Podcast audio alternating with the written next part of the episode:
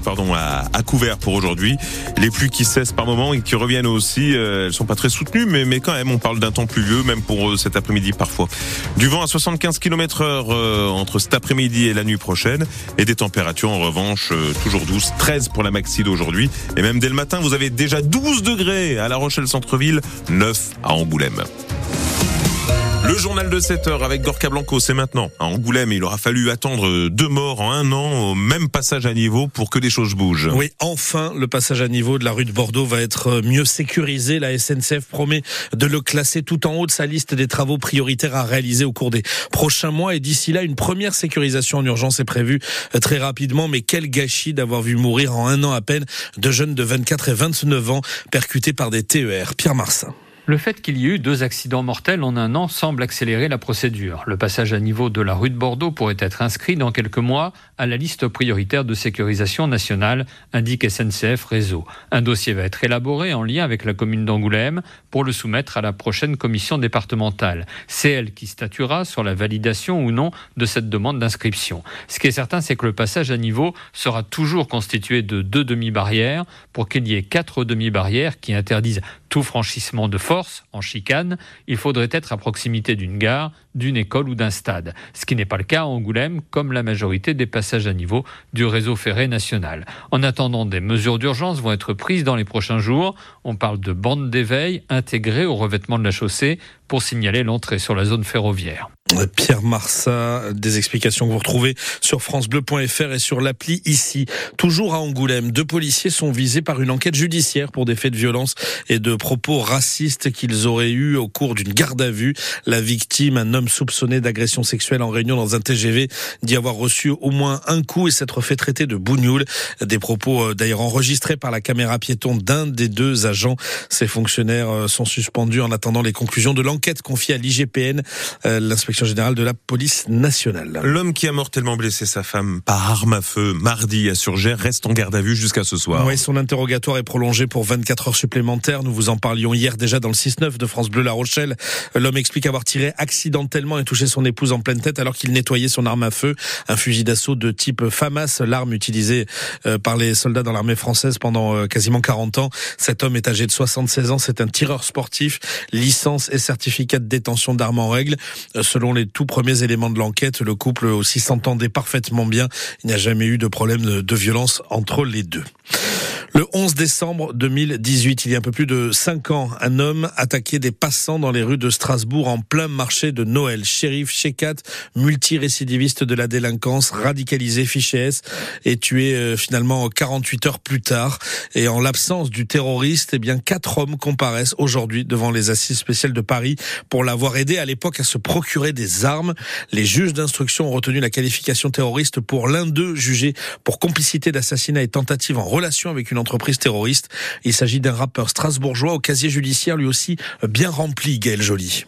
Lorsqu'Audrey Mondjei croise pour la première fois Shérif Shekat en prison en 2007, il a 26 ans et multiplie les incarcérations pour vol et violences volontaires. Les deux délinquants se perdent de vue et se retrouvent en 2018, quelques mois seulement avant l'attentat. Les juges le soupçonnent d'avoir aidé le terroriste, de lui avoir fourni le revolver qui servira sur le marché de Strasbourg le soir même. Mais selon son avocat, Michael Vaquez, il ignorait tout son projet. Lorsqu'il apprend que les attentats du, marché de Noël sont commis par Shérif Shekat, à ce moment-là, il est dans un restaurant, dans un snack, il tombe de sa chaise, il est abasourdi, il se connaissait, mais l'enquête l'a démontré, il, n'est pas du tout dans la religion, il n'est pas du tout encore moins dans la radicalisation. C'est quelqu'un qui fait des clips de rap, qui boit de l'alcool, qui a différentes maîtresses. Euh, la position, elle est, assez simple. Oui, euh, il a fourni une arme. Non, en aucun cas il ne pouvait soupçonner un, acte d'une telle ampleur euh, insensé et ignoble. Aujourd'hui, âgé de 42 ans, Audrey Mondjei est le seul des quatre accusés à comparaître détenu. Il a déjà passé cinq ans en détention provisoire après s'être rendu à la police. Les autres comparaissent libres, sous contrôle judiciaire pour association de malfaiteurs. Seul un accusé âgé de 83 ans ne sera pas dans le box, jugé à part pour des raisons de santé. Gaël Joly euh, sur France Bleu. L'inscription de l'IVG dans la Constitution a été validée par le Sénat. Oui, votre historique hier. L'interruption volontaire de grossesse va bel et bien être protégée en France en faisant son entrée dans la Constitution. Liberté désormais garantie pour les femmes dans notre pays. Les élus de droite majoritaires au sein de la Haute Assemblée et qui se disaient réticents face à ce, ce terme de garantie, eh bien, ont rejoint finalement les députés dans, dans leur vote qui s'est fait dans les mêmes termes. Euh, du coup, euh, le président de la République en a profité pour convoquer immédiatement le Parlement.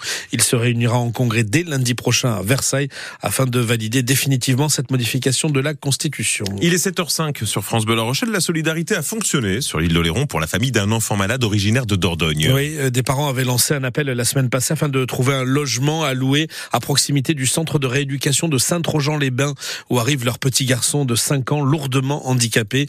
Appel sur le réseau social Facebook qui a fonctionné. Euh, tant mieux pour eux, euh, mais ces cas de familles qui n'arrivent pas à trouver de location sur l'île d'Oléron près du centre de rééducation, eh bien, c'est loin d'être un cas isolé. Plusieurs dizaines de familles d'enfants malades sont concernées. Sophia Berada. Début janvier, Simon, 5 ans, subit une opération. Des végétations, rien de très grave. Pourtant, à son réveil, ça se passe mal. Coma, massage cardiaque. Son cerveau est endommagé. Son père, Nicolas. On le porte pour le mettre au fauteuil, mais il tient pas sa tête. Il parle pas. Il a une sonde nasogastrique pour s'alimenter. Pour sa rééducation, le CHU de Bordeaux l'oriente vers l'un des seuls centres pour enfants à Saint-Trojan. Nicolas et sa compagne Lucie cherchent un logement sur Oléron. On a contacté les mairies, les offices de tourisme les campings, les villages vacances, donc les sites internet, les agences, tout. Et ben on n'avait rien. Comme une bouteille à la mer, Lucie publie leur histoire sur Facebook. Et ça marche, ils ont trouvé une maison, mais leur histoire raconte celle de plein de familles au centre de rééducation. Ça ne nous surprend pas, euh, mais c'est dramatique. Hein. Sonia Saorin, directrice du centre de rééducation. Ils peuvent après loger, euh, enfin louer des appartements euh, ponctuellement. Au centre, il y a quatre appartements pour potentiellement 130 familles. On a déjà une assistante sociale qui peut s'occuper de soutenir le projet familial. On a ensuite les EduxP, puis le bouche à oreille. En fait, je pense que c'est la force aussi de l'île d'Oléron. Elle aimerait construire près du centre des appartements thérapeutiques pour les familles, mais ça demande des financements qu'il est bien difficile de trouver. Reportage de Sophia Berada. C'est une première en Charente-Maritime. La semaine prochaine, des ambulances euh, des pompiers vont faire de la publicité pour le don du sang. Oui, avec de gros autocollants euh, posés sur les fenêtres arrière. Euh, vous pourrez y lire Rejoignez-nous, devenez donneur ou encore Nous sauvons des vies, le don du sang aussi. Campagne de communication inédite entre les pompiers charentais-maritimes, l'établissement français du sang de Nouvelle-Aquitaine et l'Union départementale pour le don du sang bénévole en Charente-Maritime. Il faut savoir qu'un millier de dons du sang sont nécessaires tous les jours en Nouvelle-Aquitaine pour les traitements des malades de longue durée et encore euh, toutes les opérations chirurgicales urgentes dans les hôpitaux et les euh, cliniques.